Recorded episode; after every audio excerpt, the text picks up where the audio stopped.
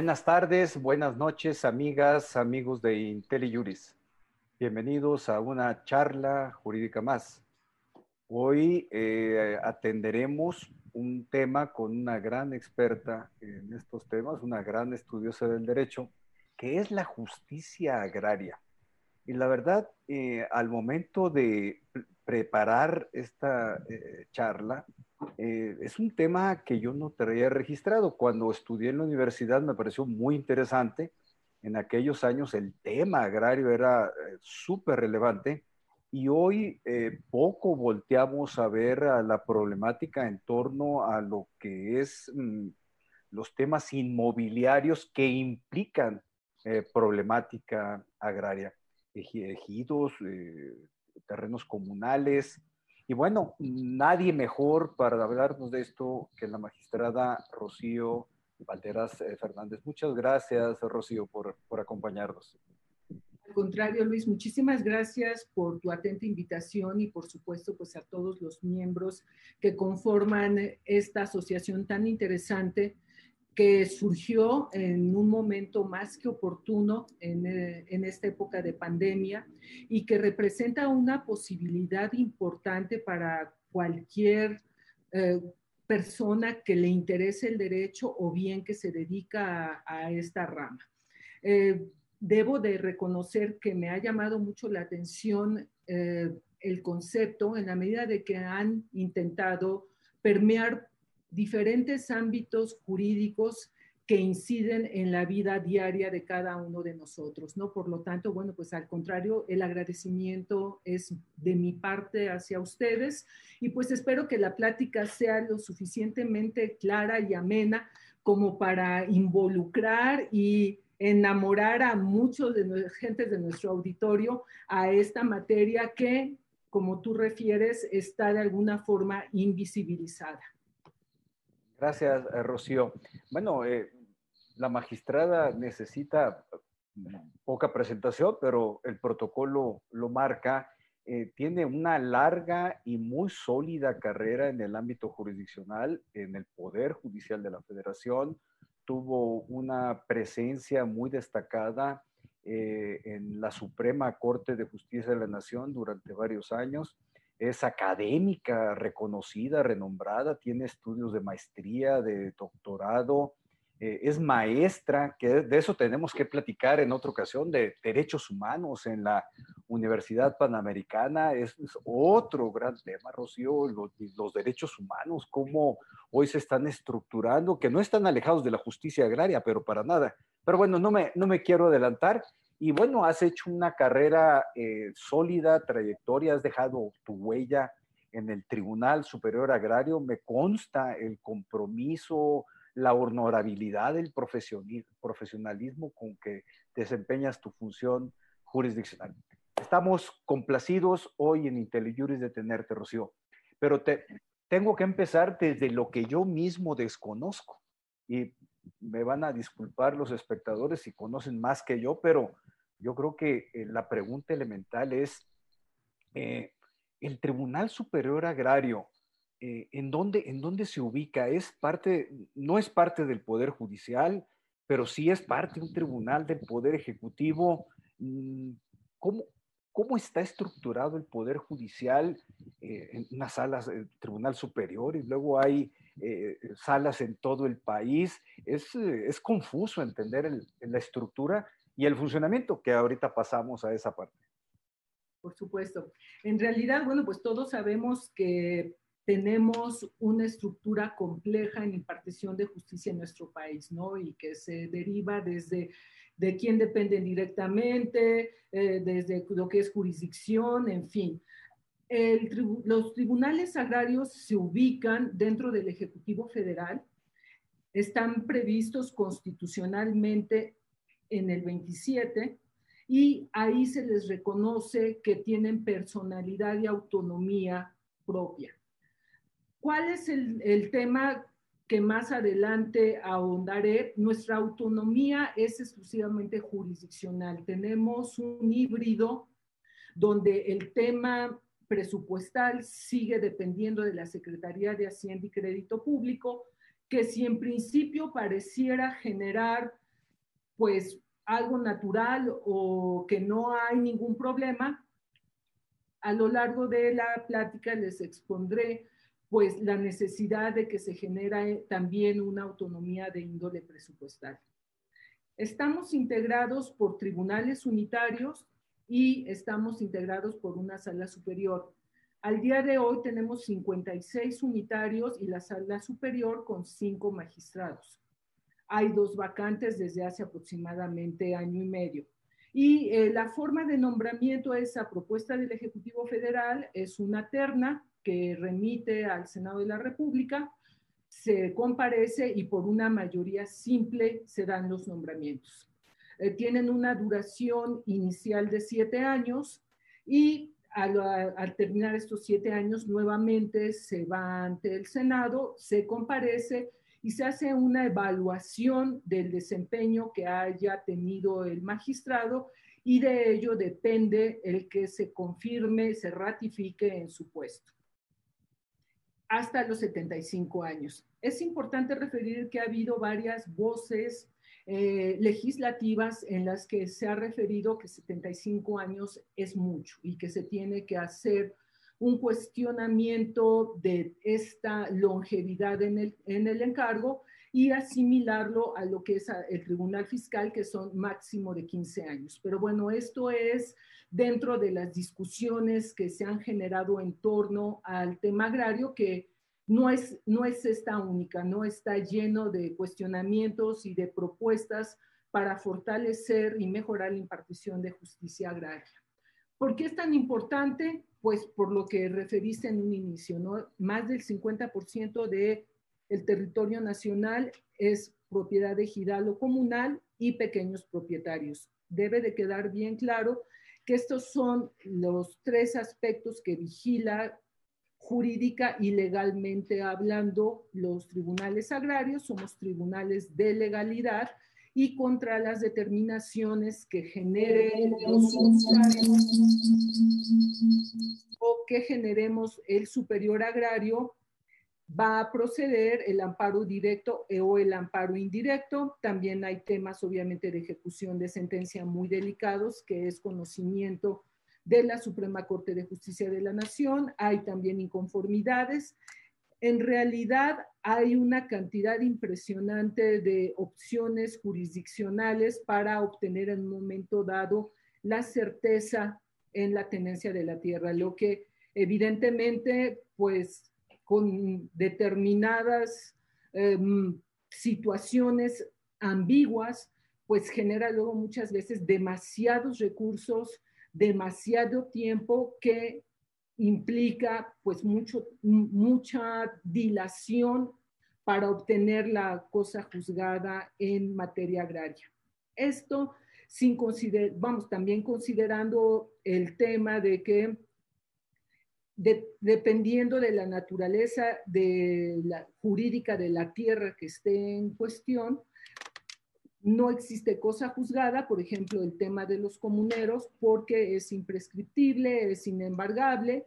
Entonces, pues tenemos asuntos donde después de 20 años pueden venir a impugnar algún convenio celebrado alegando precisamente estas características de las comunidades. Y máxime, Luis, pues ahora el tema también de indígenas, que como tú sabes, pues permea un entendimiento totalmente diferente y eso hace que en un momento dado los juicios sean todavía más largos, ¿no? Y que lejos de generarse la seguridad jurídica, pues hay una incertidumbre durante generaciones enteras para definir a quién le corresponde la tierra, ¿no? Entonces, bueno, básicamente eso es la forma en que nos conformamos.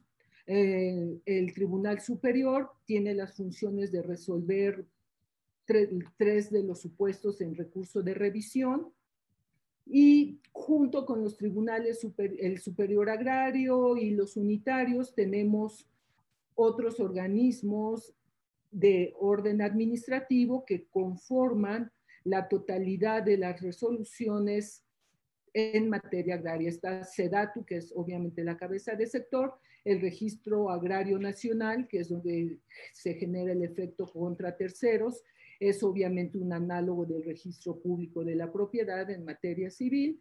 Y finalmente tenemos una Procuraduría Agraria que tiene la finalidad de asesorar a los ejidatarios y a los comuneros en la defensa efectiva de, de sus derechos. Aquí un tema muy interesante y que es muy recurrente de impugnación son los temas sucesorios, ¿no? Porque hay la obligación, bueno, la obligación, hay el derecho de generar una lista sucesoria y sobre esa se van definiendo quién es el titular sucesor de, de cuyos en una parcela, ¿no? Y puede, cuando no existe, hay, entran ya los criterios para definir por, a quién corresponde en caso de ausencia de esta lista. Estos asuntos son muy debatidos también. Eh, al respecto, pues hay también um, fideicomisos, hay estructuras que apoyan para que en un momento dado todos tengan testamento, en fin. Eso es en términos muy generales cómo nos integramos, cuál es nuestra función y cuáles son los recursos básicos y elementales que se manejan, cuál es nuestra naturaleza jurídica que es totalmente mixta, ¿no? Entonces, esto es como nos integramos. No, está eh, interesantísimo y como lo señalas, tiene un nivel de, complejidad operativa que me gustaría, si me lo permites, eh, llevarlo a algunos casos prácticos que he escuchado. Yo nunca he litigado en tribunal agrario, nunca. Eh, pero es un tribunal, por lo tanto, eh, asumo eh, que lo que se resuelven son conflictos en términos generales. Debe, debe de haber algunas otras actividades no jurisdiccionales de carácter administrativo, pero en su esencia es un, un tribunal que resuelve conflictos. yo recuerdo que en el sexenio de, Carlos Salinas de Gortari hubo una macro reforma eh, constitucional en, tema agrario. Y entiendo también que ahí surgió el tribunal, el tribunal agrario. Pero cuando hay un problema, Rocío, ustedes resuelvan, dices, básicamente en, las, en el Tribunal Superior, tres tipos de revisiones. Pero cuando surge un problema en relación con la propiedad o la tenencia de tierra que involucra ejidos o, terrenos comunales, eh, la primera instancia está en los, eh, tribunales unitarios o antes de llegar a la sala superior. Primera, primera pregunta. Y la segunda super, es, ¿todos los asuntos en revisión llegan a sala superior? A ver, la primera pregunta es, siempre que está de por medio un sujeto agrario, ya sea eh, social o privado como es el pequeño propietario, van directamente al unitario. Tanto en la primera instancia, ¿no? La primera instancia, invariablemente.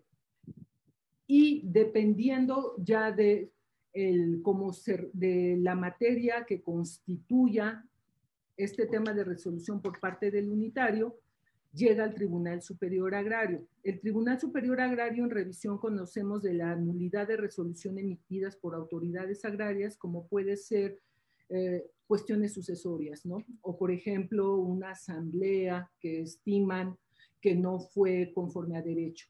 Eh, aquí es algo importante referir y curioso cuando yo tuve el honor de llegar a, a la sala superior, porque como tú bien referiste, pues estuve más de 25 años en Poder Judicial Federal, me llamó mucho la atención que la ley supletoria es la materia civil y en todo caso el mercantil, ¿no? Entonces yo lo platico con mi coordinadora, mis secretarias, es que a mí no me hace mucho sentido que una materia que es tan cercana al tema social y de minorías en un momento dado, ante la falta de regulación expresa de la figura o de la institución jurídica en las leyes aplicables de la materia, tenga uno que acudir al Código Civil, ¿no? Porque finalmente el Código Civil, desde mi óptica, no sé tú qué opinas, pues es donde se privilegia más la voluntad de las partes y son muy estrictos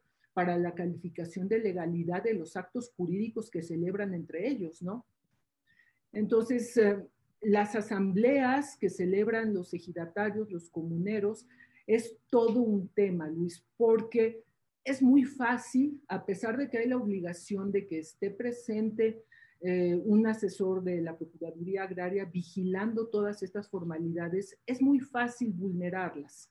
Entonces, en un momento dado, la nulidad genera obviamente pues el efecto retroactivo de que todo lo que se haya acordado queda sin efectos y pues uno se da cuenta que las más de las veces, pues evidentemente las nulidades fueron por una falta de, asesoría efectiva y eficaz y que en un momento dado van en contra de lo que sería la voluntad del ejidatario o del comunero.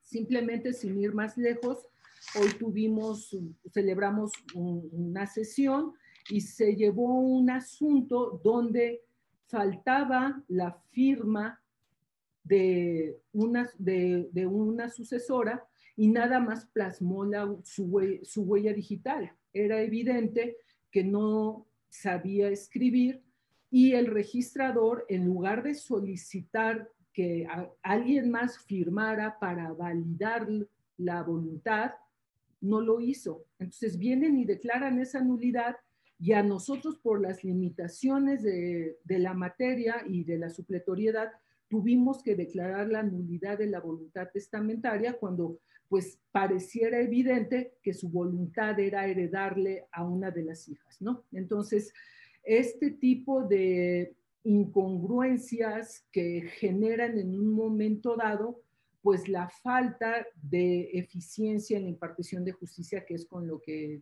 con lo que comencé la plática, ¿no? Efectivamente, se crearon a partir de que llegó el expresidente Salinas de Gortari, hubieron modificaciones sustanciales en el 27 constitucional y bueno, aquí hay que entender que lo importante era la posibilidad de que mediante una asamblea se pasara al dominio pleno. Esto que implica pues que pases del derecho social y agrario al derecho privado, ¿no? Y entonces esta desincorporación para que se generara una certeza jurídica también a muchos propietarios o a mucha gente que quería tener ya la propiedad privada, ¿no? Entonces, la idea de estas reformas constitucionales era ir privatizando el sector agrario, acabar con el rezago agrario también, porque pues al final del camino, lejos de ayudar todo este tipo de suplencia, generaba una incertidumbre tremenda, ¿no? Entonces,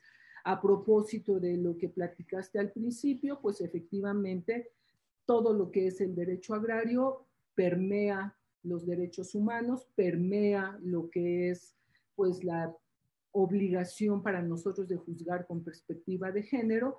Y finalmente nosotros también vemos la restitución de tierras y los conflictos de límites, ¿no? La restitución de tierras es lo mismo, los comuneros que en un momento dado, los ejidatarios que sienten que llegó otra comunidad, otro ejido o un pequeño propietario a invadir sus espacios y ellos tienen un título que justifica la tenencia de la tierra, entonces van a la restitución para demostrar con periciales, con topográficas y una serie de desahogo de pruebas que es de ellos y que procede la restitución, que hubo una privación ilegal. Son tres requisitos, pero evidentemente pues el más importante es demostrar que hubo la privación ilegal, que es un factor muy importante decisorio para decir si procede la restitución o no. Por supuesto, aquí entran toda una serie de situaciones jurídicas de si la privación fue de buena fe, si fue de mala fe,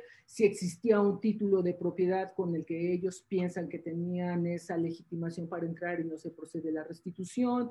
Entra también los temas en abstracto que procede la acción, pero no la ejecución, porque están solicitando la restitución de una tierra donde ya construyeron un Walmart, un Cinépolis y todo. Bueno, pues cómo, ¿no? Entonces, ahí viene todos estos temas de cómo vamos a hacerle, si jurídicamente procede y en todo caso de proceder, cómo lo vamos a ejecutar, ¿no? Que ese es todo un tema también de nada, los, de nada sirve y que tengas una sentencia maravillosa donde te dé la razón si no te pueden cumplir, ¿no? Entonces hay también temas de, de terrenos nacionales, en fin, un sinnúmero de... No, es que si el 50% del territorio nacional está en condiciones que señalas, pues es eh, muchísimos millones cientos de millones de hectáreas. Pero fíjate, Rocío, ahorita nos vamos a la ejecución que, que a mí siempre me, que, me ha sonado así como eh, espectacular el tema, pero me voy al, al, nacimiento de los problemas. Escucho que mm, desde, desde pequeño, ¿eh? soy originario de Sinaloa y bueno, ahí siempre hubo el tema agrario cercano.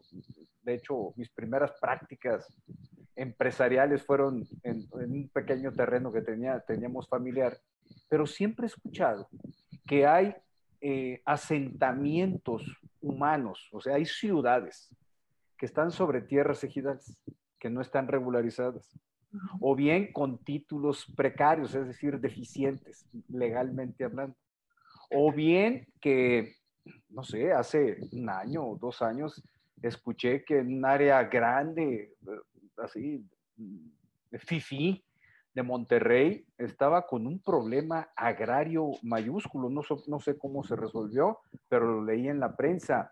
Eh, es muy frecuente que estoy escuchando que un pequeño propietario, yo Luis Pérez de Hacha tengo un título de propiedad que dice, bueno, este, estos 100 metros cuadrados son míos, son míos, porque aquí está la escritura notarial y viene la relación causal y que se, privatizó, que en 1990 y que se transmitió y se transmitió y se está inscrito en el registro público de la propiedad. Pero un buen día a Luis le dicen, oye, pues con la novedad de que tu título de propiedad es nulo y por lo tanto no eres propietario de lo que este documento notarial dice, porque resulta ser que la privatización, el esquema, eh, la asamblea de ejidatarios de hace 30 años, pues se declaró nula y por lo tanto toda la cadena se anula. ¿Cómo, cómo, cómo está ese fenómeno? es de nulidad de pleno derecho y por lo tanto deshace toda la instrumentación jurídica. Y ahorita nos vamos a la ejecución, que, que, no sé en qué terminó, el, y no sé si se pueda comentar el caso de, de, Nuevo León, porque dije yo, pues las dos grandes colonias o una ciudad, no sé qué era, eh, estaba en suerte por ese tema. Sí, la verdad es que es un tema extraordinariamente interesante y la respuesta de lo que me estás planteando, pues es depende, ¿no? Habrá algunos casos donde cuando adquiriste ese terreno, bajo qué ley, eh, qué calidad de cuenta, si era comunal, si era ejidal. O sea, la respuesta es que si era ejidal, si celebró asamblea y pasó a dominio pleno, entonces evidentemente la restitución no va a proceder. Pero si tú tienes una escritura pública, pero hay un título virreinal que ampara ese mismo espacio, evidentemente, y es un tema comunal, la naturaleza jurídica de la tierra es inembargable, es imprescriptible, de tal suerte que tú puedes tener 50 años con tu escritura pública y tenerla debidamente de frente a terceros en el registro público de la propiedad, que lo que te va a decir el unitario, bueno, pues con la pena, pero eso no es tuyo, ¿no? Aquí Evidentemente, pues nosotros en el Tribunal Superior hemos em, intentado y también los unitarios modular de se puede ejecutar o no, estás de buena fe o de mala fe, porque bueno, pues no es lo mismo que tú tengas un título, una escritura pública donde tú refieres correctamente, tengo toda la causabiencia y además está en registro público, es imposible que yo haya actuado de mala fe, ¿no? Aun y cuando la privación sea ilegal, volvemos a lo mismo. Un tema es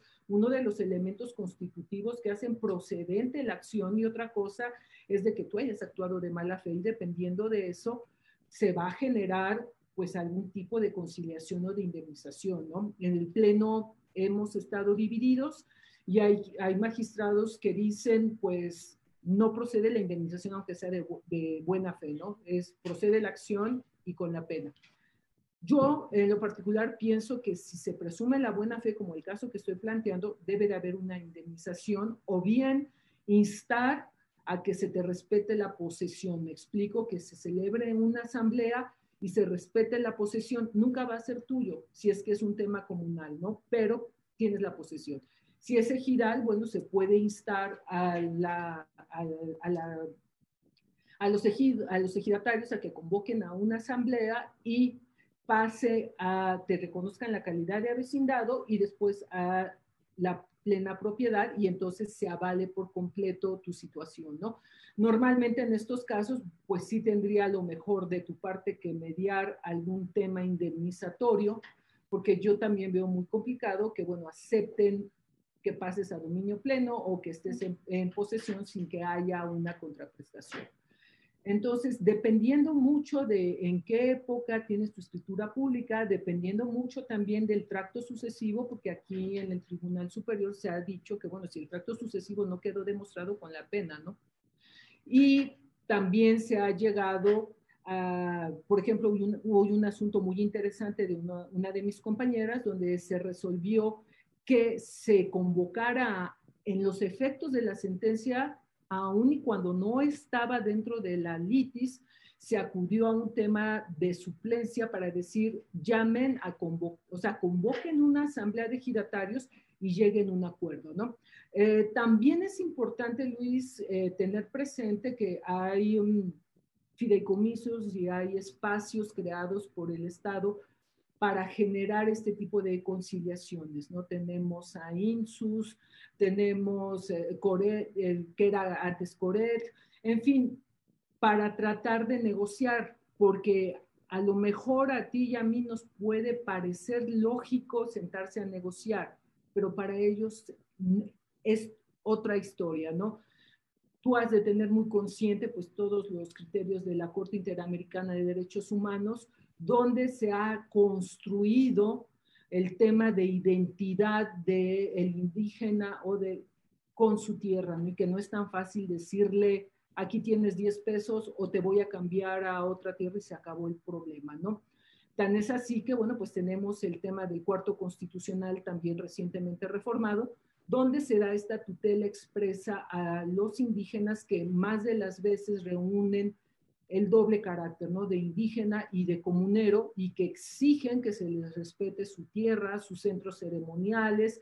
O sea, el tema no es menor. No es tan fácil, ¿no? No es tan fácil, porque además hay veces que, aunque tengan la razón, nos dicen aquí es que si resuelven así, nos vamos a agarrar a, a balazos o hachazos, ¿no? O sea, a nosotros no nos importa lo que ustedes digan. Entonces, espacios, por ejemplo, ejecuciones de sentencia, por ejemplo, Oaxaca, Chiapas, o sea, hay lugares donde de verdad el campesino está dispuesto a morir en su tierra y no le importa que le digan que esa tierra no es de él, ¿no? Entonces, sí hay toda una labor también en, ese aspecto, pues es un reconocimiento para todos los tribunales unitarios que son los que se encargan de las ejecuciones y de verdad, Luis, hay veces que arriesgan la vida de eh, llegar a intentar un acuerdo para ejecutar alguna sentencia, ¿no?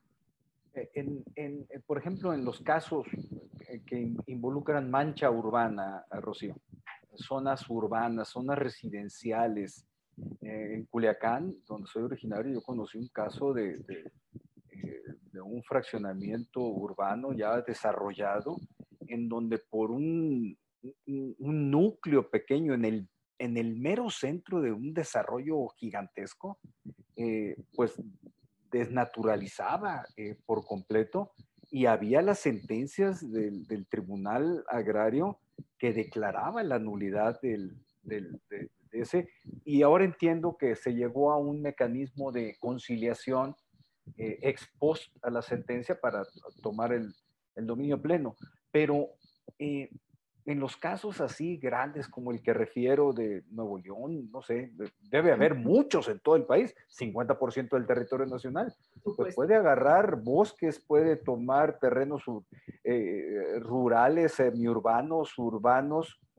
Eh, no es, eh, digo, y ustedes son un tribunal de legalidad, no pueden resolver en justicia o a lo que les parece, ¿no? Es correcto. Y bueno, como tú sabes, al ser de legalidad, pues nada más tenemos un control difuso constitucional, ¿no? Entonces eso nos lleva a la inaplicación, pero no podemos pronunciar inconstitucionalidad. Sin embargo, hemos tenido casos muy interesantes donde se ha estimado que se vulnera el principio pro persona, por ejemplo, y se ha declarado la inaplicabilidad de, alguno, de, uno, de un artículo en especial del reglamento de ese dato. Eh, con relación a lo que me referiste, efectivamente, en el norte del país hubo un tema muy complejo donde sucedió algo muy parecido a lo que tú refieres, ¿no? Hay una resolución presidencial, se celebra un convenio de permuta, donde aceptan en ese momento el comité la permuta por mayor cantidad de hectáreas en otro espacio del mismo lugar. Pasan 20 años y después de 20 años vienen a impugnar la nulidad de ese convenio, alegando que precisamente al tener la característica de imprescriptible, inembargable y que, la, que por ende la permuta era inválida, ¿no? De tal suerte que la pretensión era que se declarara la nulidad del convenio y como consecuencia de ello, como tú bien referiste, se genera un efecto de dominó retroactivo donde se les tenía que regresar las 300 hectáreas que originalmente se les había entregado en una resolución presidencial dotatoria que data, Luis, de 1949. O sea, de 1949 se vienen al 2011, 2012 a decir quiero la nulidad del convenio, ¿no? Ahora, son 300 hectáreas en zona urbana, ¿correcto? Claro, lo que pasa es que en aquella época no era zona urbana. No, pues debe haber sido 49. rural completamente. Exacto. ¿Qué es lo que sucede? Se celebra un fideicomiso con el gobierno del estado y con Infonavit, y entonces en esas 300 hectáreas permutadas, por supuesto, construyen pues vivienda social. Entonces vienen a impugnar la nulidad, lo que generaba de haberles dado la razón, pues el efecto retroactivo y la obligación del gobierno del estado de indemnizar 300 hectáreas sobre el que ya estaba construido, obviamente, pues todos estos... Mm, ¿Una ciudad? Toda la ciudad, ¿no? Entonces ahí es donde se genera un conflicto de, bueno, cómo resolver, porque si somos... Eh, si nos apegamos en puridad al tema jurídico, dices, pues a lo mejor pudiera proceder la restitución, porque evidentemente la idea de que declararas la nulidad del convenio traía como consecuencia pues que se declara procedente la acción de la restitución, ¿no? Y ante, no, ante la imposibilidad de entregarlo, pues una indemnización inimaginable. ¿Qué fue lo que, qué fue lo que sucedió? Pues por mayoría, digo, estuvo tan discutido el asunto, nos, tomó de verdad cuando menos cuatro o cinco meses de, de, analizarlo, porque además de que era una cantidad impresionante de legajos, de pruebas periciales, pues los agravios eran muy complejos y por decisión dividida se generó eh, la validez del convenio viendo también un poquito el tema de seguridad jurídica y pues también eh, lo que representaría de alguna manera el tema indemnizatorio, ¿no? Cuando ya habían pasado tantos años, en fin, había una serie de circunstancias específicas en el caso que se prefirió la seguridad jurídica a generar un tema de procedencia de restitución, porque pues evidentemente esto también generaba que lo que habían donado, lo que habían permutado y que se había construido y que ya se había vendido, pues imagínate qué iba a pasar, pues se tenía que generar también la devolución de el donante, porque el donante iba a decir, bueno, pues en la medida en que ya le regresan todo, pues entonces a mí regresenme lo que permité, ¿no? Y si ya se construyó y ya ganaron dinero también los ejidatarios, pues entonces ¿quién me va a pagar? En fin, no, yo lo analicé y de verdad las consecuencias políticas y económicas y jurídicas me parecían extraordinariamente peligrosas, incluso también por un tema de paz social, ¿no? Entonces salió el asunto por mayoría, al día de hoy está en tribunal colegiado, entonces pues esperamos, estamos en espera de cuál es la decisión del tribunal colegiado de obviamente hay la, opción de que genere la nulidad del convenio y con ello la procedencia de la restitución. Pero bueno, o bien que, nos, o bien que confirme la nulidad del convenio y por ende la improcedencia de la restitución. No, y, fíjate, ahorita que refieres, eh, han pasado 70 años, más de 70 años, deben de estar también implicados temas sucesorios dentro del asunto y toda la cadena, pues es un efecto megadominó por, por todos lados.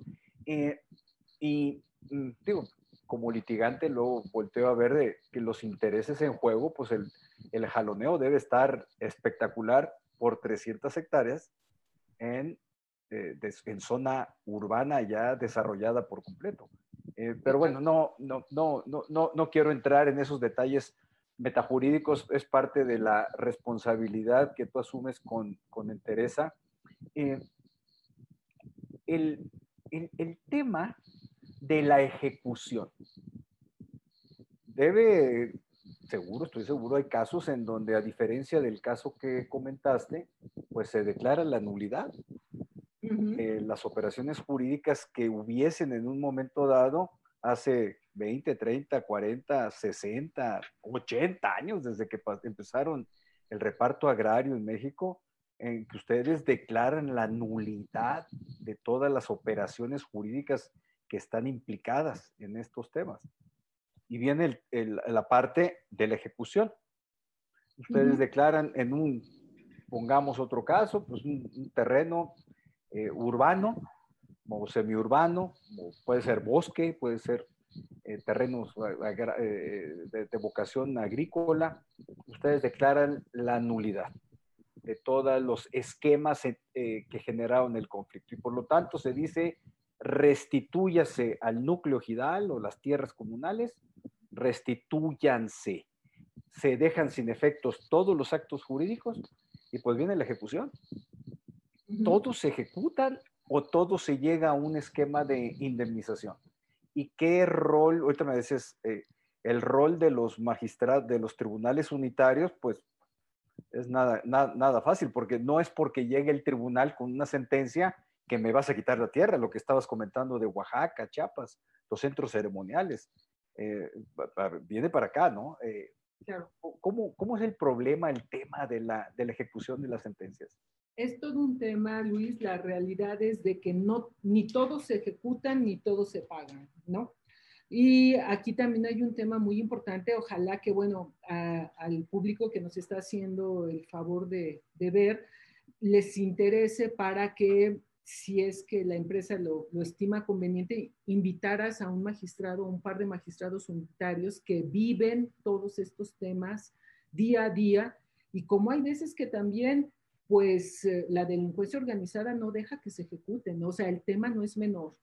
Y más de las veces los unitarios no gozan del apoyo de la fuerza pública, Luis. Entonces, se tienen que aventar luego las ejecuciones o de plano por un tema de seguridad no se va, ¿no? Entonces se necesita un fortalecimiento y un conocimiento cabal de la necesidad de que se ejecuten las sentencias, porque pues esto, volvemos al, tema inicial, ¿no?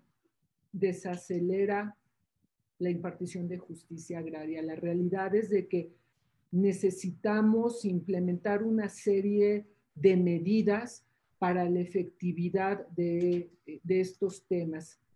Una de las situaciones que yo propongo es pues el tema de mediación que está tan de moda, ¿no, Luis? Y que ah, lo vemos en materia agraria, en materia familiar, en, perdón, en materia laboral, en materia familiar.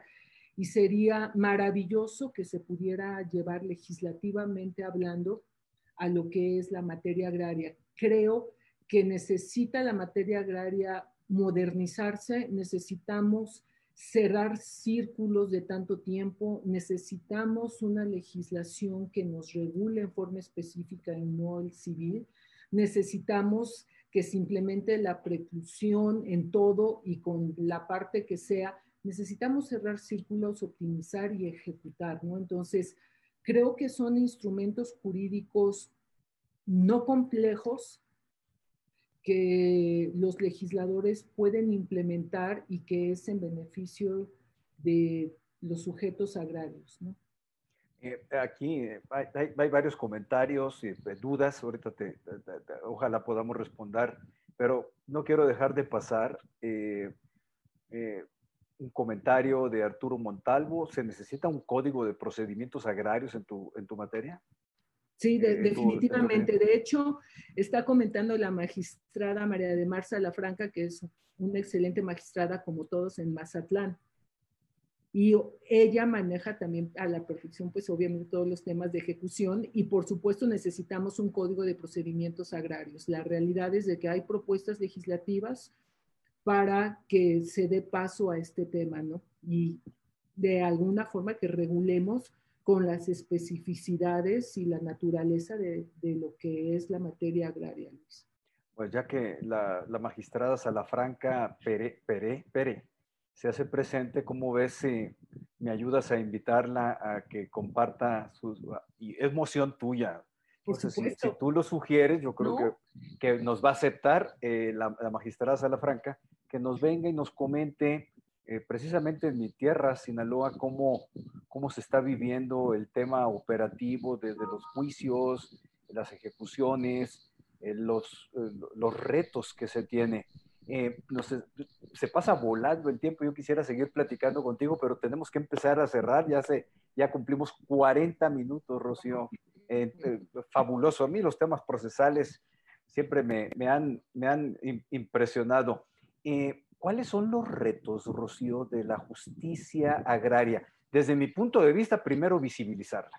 Por supuesto. Si, no se ve, eh, es por algo, pero bueno, no, eso ya me quedo yo con mis comentarios eh, personales, eh, es por algo. pero ya en lo técnico, jurídico, procesal, ¿cuáles son los retos que, que, que deben ser muchos, pero desde la experiencia de, de lo que vives, eh, de lo que analizas, estudias. Antes que nada, celebro, Luis, que me hayas invitado a mí antes que a Marimar, porque si no me hubiera sentido muy mal después de Marimar, porque es extraordinaria. Qué bueno, pues no, pues ya con mayor razón la invitamos, con mayor razón la invitamos. Exacto. Luego, lo segundo, tenemos, lo más importante ahorita es que se lograra la autonomía presupuestaria, Luis, eso es vital, porque se requiere la sensibilidad específica para la distribución de recursos. Me explico, te voy a poner un ejemplo. Para nadie es desconocido los temas de austeridad que se han implementado eh, con este gobierno y hay un recorte, por ejemplo, del 75% en capítulos 2000 y 3000. Para nosotros es letal, Luis, porque, bueno, vuelvo a reconocer a los unitarios, soy fan de los unitarios de verdad, es, practican lo que se llama la justicia itinerante. Es lo, eh, vamos, es algo específico de la materia agraria. ¿Esto qué implica? Que el magistrado unitario literal toma a su secretaria, a su secretario y va a buscar a los ejidatarios, Luis, va a buscar a los comuneros para celebrar actos que tienen que ver de naturaleza agraria. Digo, la verdad es desde arriesgarse al coche, a los caminos, al tema de inseguridad y volvemos a lo mismo, ¿no? Van solos. Entonces, eso es uno de los baluartes que tiene la justicia agraria. Recortan presupuesto, Luis, no hay dinero para la itinerancia no hay dinero para viáticos, tenemos que privilegiar otras cosas. Entonces, ¿qué es lo que nos surge? Pues evidentemente que podamos nosotros destinar recursos para fortalecer a los unitarios, porque la impartición de justicia agraria está en los unitarios con la gente del campo, lo que dice la doctora Magaloni, ¿no? Lo que es justicia a ras de suelo. Es a nivel cancha, ¿no? A nivel cancha. Entonces, necesitamos eso. Después, evidentemente, el tema legislativo, ¿no? Lo que amablemente uno de los panelistas nos refirió, ¿no? Necesitamos una forma de que nos regulemos a nosotros mismos. No podemos ser comparados con el Código Civil. No podemos asimilar a, lo que son las asambleas que celebran. Verbigracia, hablaste de la, ocupación temporal, ¿no? ¿Qué implica la ocupación temporal para evitarnos el tema de expropiación? Porque es extraordinariamente complejo.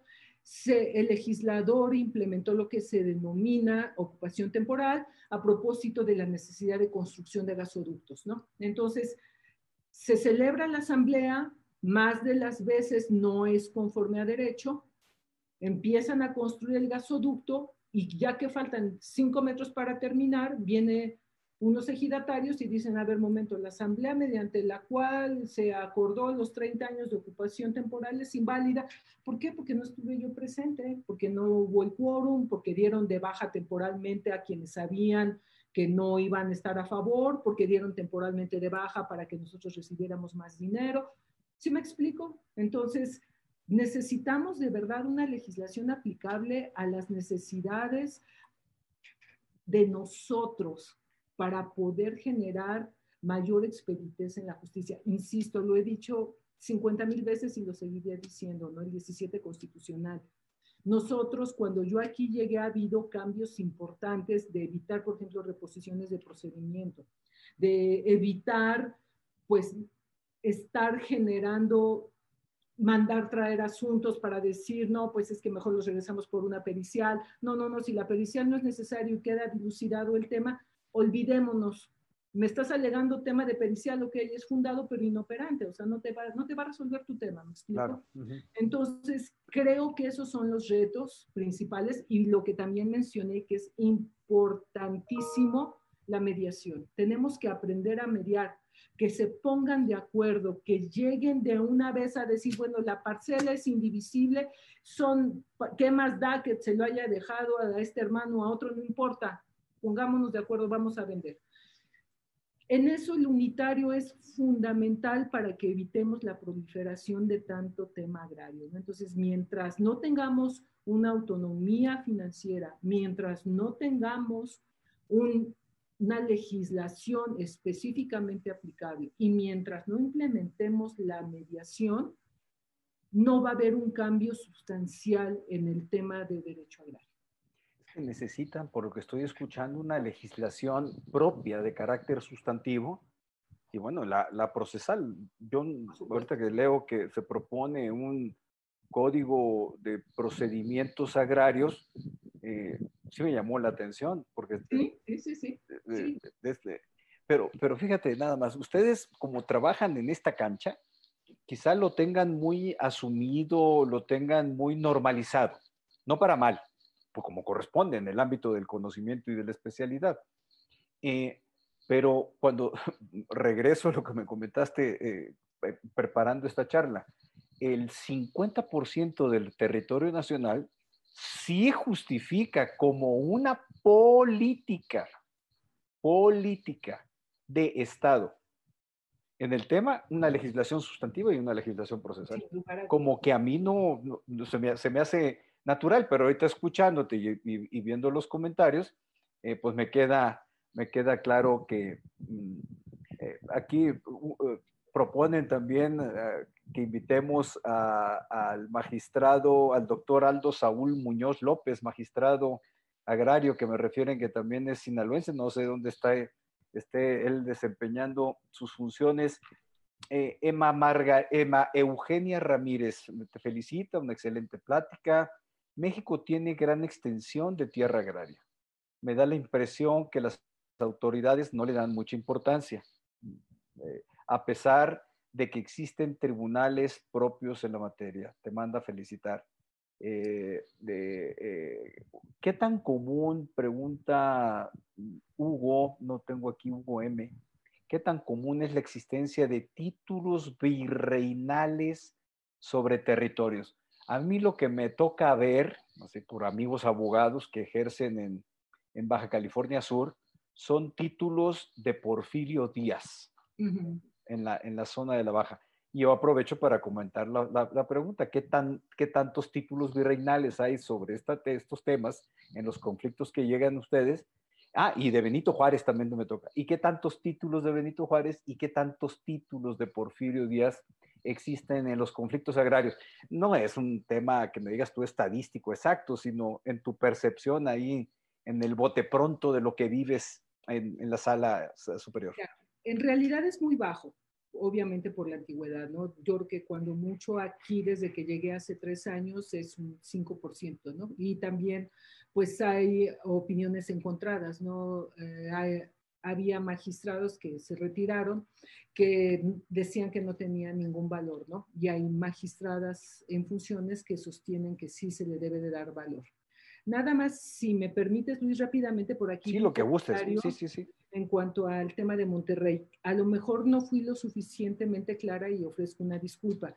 Se resolvió conforme a derecho, que en un momento dado se haya tomado también el tema político y económico fue además de en un contexto, ¿no? Pero la resolución es 100% jurídica, ¿no? Entonces, yo así lo entendí, ¿eh? Así lo capté. Sí, sí, sí, así lo capté, pero sí vi el comentario, es importante que lo Yo sí estoy, es, sí estoy a favor de la preclusión del derecho, ¿no? Entonces, por seguridad jurídica y evidentemente está subyúdice, habrá que esperar eh, eh, el tema de definición, porque volvemos a lo mismo, dentro del propio pleno hay quienes pensamos que sí aplica eh, la prescripción, aún y tratándose de comunidades ejidales, de comunidades o de, o de ejidales y ejidatarios, y hay quienes sostienen que no, ¿no? Entonces, aquí sí es importante, eh, siguiendo lo que me habías preguntado, las, las comunidades son las que generalmente solicitan el reconocimiento con base en títulos virreinales, ¿no? Porque son indígenas, entonces pues tienen su centro ceremonial, tienen pues esa vinculación entre lo que es la tierra y ellos mismos, ¿no? Que es muy diferente al concepto que nosotros tenemos de tenencia de la tierra.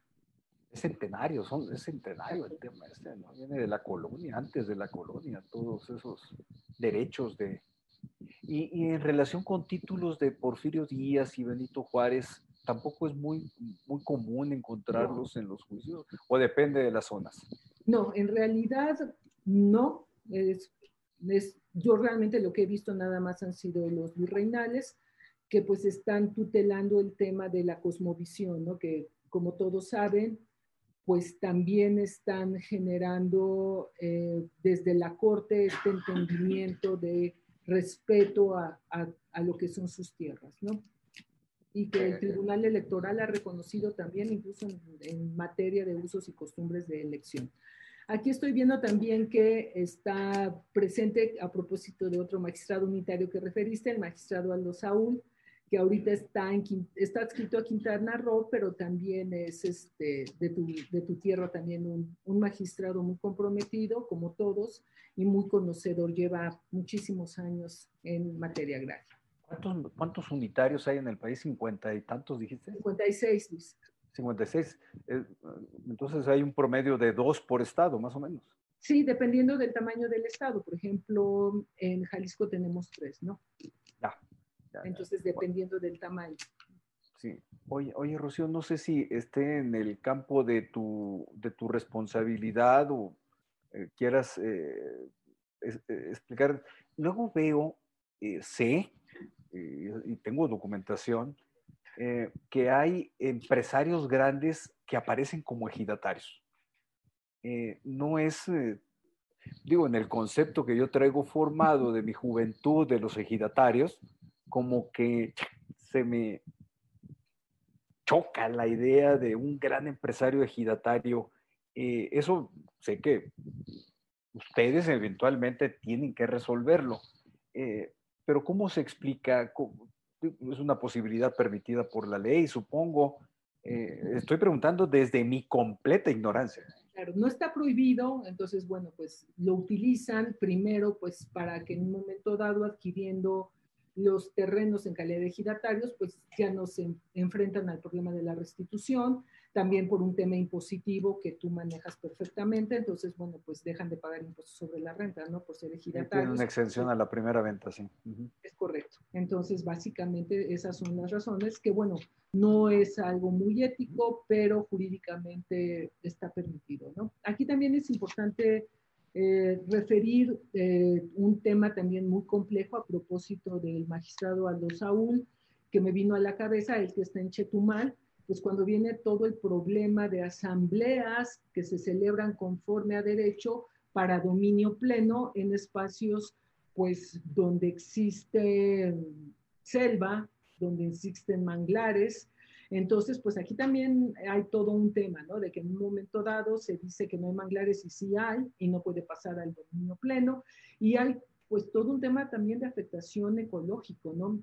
Dentro de las propuestas legislativas está también el tema de que haya un mayor respeto y una mayor eficacia y sanción a todas aquellas decisiones que se toman en la asamblea con finalidad de vender espacios que están prohibidos, ¿no? Donde hay cuestiones forestales, donde hay playas, o sea, esto también es importante y pues también vamos de la mano de, de Semarnat, ¿no? Entonces, una disculpa, Rodrigo, que se me olvidó, pero bueno, también está Semarnat, es un amigo que muy querido que trabaja ahí, también tiene mucho que ver con nuestro tema, ¿no? Para en un momento dado calificar o no si es procedente eh, el dominio pleno, porque no basta la voluntad de la asamblea, sino que se tiene que respetar precisamente que sea sujeto de enajenación, que no tenga alguna prohibición por parte de Semarnat. Y ahorita que hablas de Semarnat y manglares, eh, por ejemplo, el tema Holbosch, es que cada vez que escucho un tema, pues está el tribunal, de esos así eh, calientitos, está el Tribunal Agrario de por medio. Por supuesto. el tema, sin entrar en detalles, porque creo que todavía está subjudice ese asunto. Eh, eh, es, tiene que ver con manglares, Semarnat. Sí, sí, sí, Ahí, si me permites la sugerencia, junto con Marimar, que se presentara Aldo Saúl, que es experto, porque pues está ahí, y que pudiera platicarte exactamente toda la película de, de los manglares, de Holbox, de dominio pleno, de Semarnat. Entonces estaría muy, muy interesante que, que, él expusiera de viva voz toda esta problemática que, que no es menor, ¿no? Sí, luego eh, recuerdo por ahí que, no sé si fue este actor famoso Schwarzenegger con el Rocky, que tuvieron un problema agrario importante en la Riviera Maya. Es decir, evidentemente están novelizados muchos de estos casos, pero eh, vamos eh, proviniendo de una señal que, que, me, das como magistrada de sala superior, pues me voy a atrever a dar el paso con los magistrados para que nos reseñen ellos que están en la cancha, a nivel cancha, en el tema operativo, que sudan la camiseta, que afrontan la problemática política, económica, empresarial, social, social también, por, supuesto relevante, que sí nos, nos pudieran eh, eh, eh, hablar de, de, este tema, porque la verdad yo me quedé enganchado, ¿eh? Sí, no, la verdad con estos 57 minutos que llevamos, quedé enganchado, me fascinó el tema. Probablemente debe haber seguido esa, esa ruta procesal en, en, lugar de dedicarme al, al, litigio administrativo y fiscal, que, que por supuesto también me, me apasiona. Eh, Rocío, tenemos que empezar a cerrar, nos quedan tres, tres minutos. Es, eh, me gustaría también a ti invitarte para que en otra ocasión aquí en IntelliJuris nos, hablas de, nos hables de otro de los grandes temas que es tu pasión jurídica, los derechos humanos. Sí, claro. La nueva aproximación, te he escuchado, eh, eh, veo que te apasiona y como lo comentamos hace un momento, pues tiene ramificaciones con la justicia agraria, porque es justicia y por lo tanto la justicia resuelve sobre temas sustantivos que traen involucrados derechos humanos de perfil individual, pero aquí estamos hablando también de perfil social, en, clases eh, que son calificadas como, como vulnerables y por lo tanto tienen una tutela particular, especial, existe una Procuraduría Agraria, es una larga historia la que está además atrás del, del derecho agrario, no sé, la época de, Lázaro Cárdenas, que fue así memorable en estos temas, de lo que yo he leído. Pero pues cerramos, Rocío, no sé si quieras hacer un comentario final antes de, despedirnos aquí. Bueno, pues evidentemente no hay, deberías de pensar en cambiarte a, la materia agraria, amigo, estaría genial. Es apasionante, espero que quienes nos hicieron favor de seguir y quienes nos puedan ver, tomen el gusto y la conciencia sobre todo de lo que es el derecho agrario en nuestro país. Y bueno, como tú dices, soy, soy una apasionada del derecho, de los derechos humanos, estoy a, las órdenes de todos. Eh, si me permiten, eh, todas, las, todas las preguntas las, les, les envío mi correo electrónico y con muchísimo gusto este, se les da respuesta. Y pues nuevamente, muchas gracias por tu hospitalidad, Luis. Muchas gracias a todos los que integran IntelliJuris. y pues vas a quedar fascinado con los magistrados unitarios que como tú bien dices están en la cancha y van a dar una visión diferente a lo que yo, a, lo que yo comenté. Eso es todo. En verdad, eh, muy agradecidos contigo, todos quienes te escuchamos en IntelliJuris. Una extraordinaria eh, eh, charla la que nos acabas de compartir. No se puede sintetizar toda una historia, toda una legislación, todos los retos en 60 minutos, pero en verdad, Rocío, lo has hecho de manera extraordinaria, con una gran generosidad de tu parte, lo cual agradezco en lo personal y por supuesto, fue un, honor tenerte aquí. el director de IntelliJuris te va a mandar todas las preguntas y eh, a vuelta de correo, si tú nos proporcionas un mail por conducto de marco, eh, nosotros a todas las personas que participaron, que están inscritas, les vamos a enviar tu medio de contacto para que tengan acceso de manera directa, lo cual habla y ratifica más tu gran disposición y tu gran vocación como servidora pública. Muchas gracias, Rocío. muchas gracias a ustedes. Un abrazo, que estés bien. Un abrazo.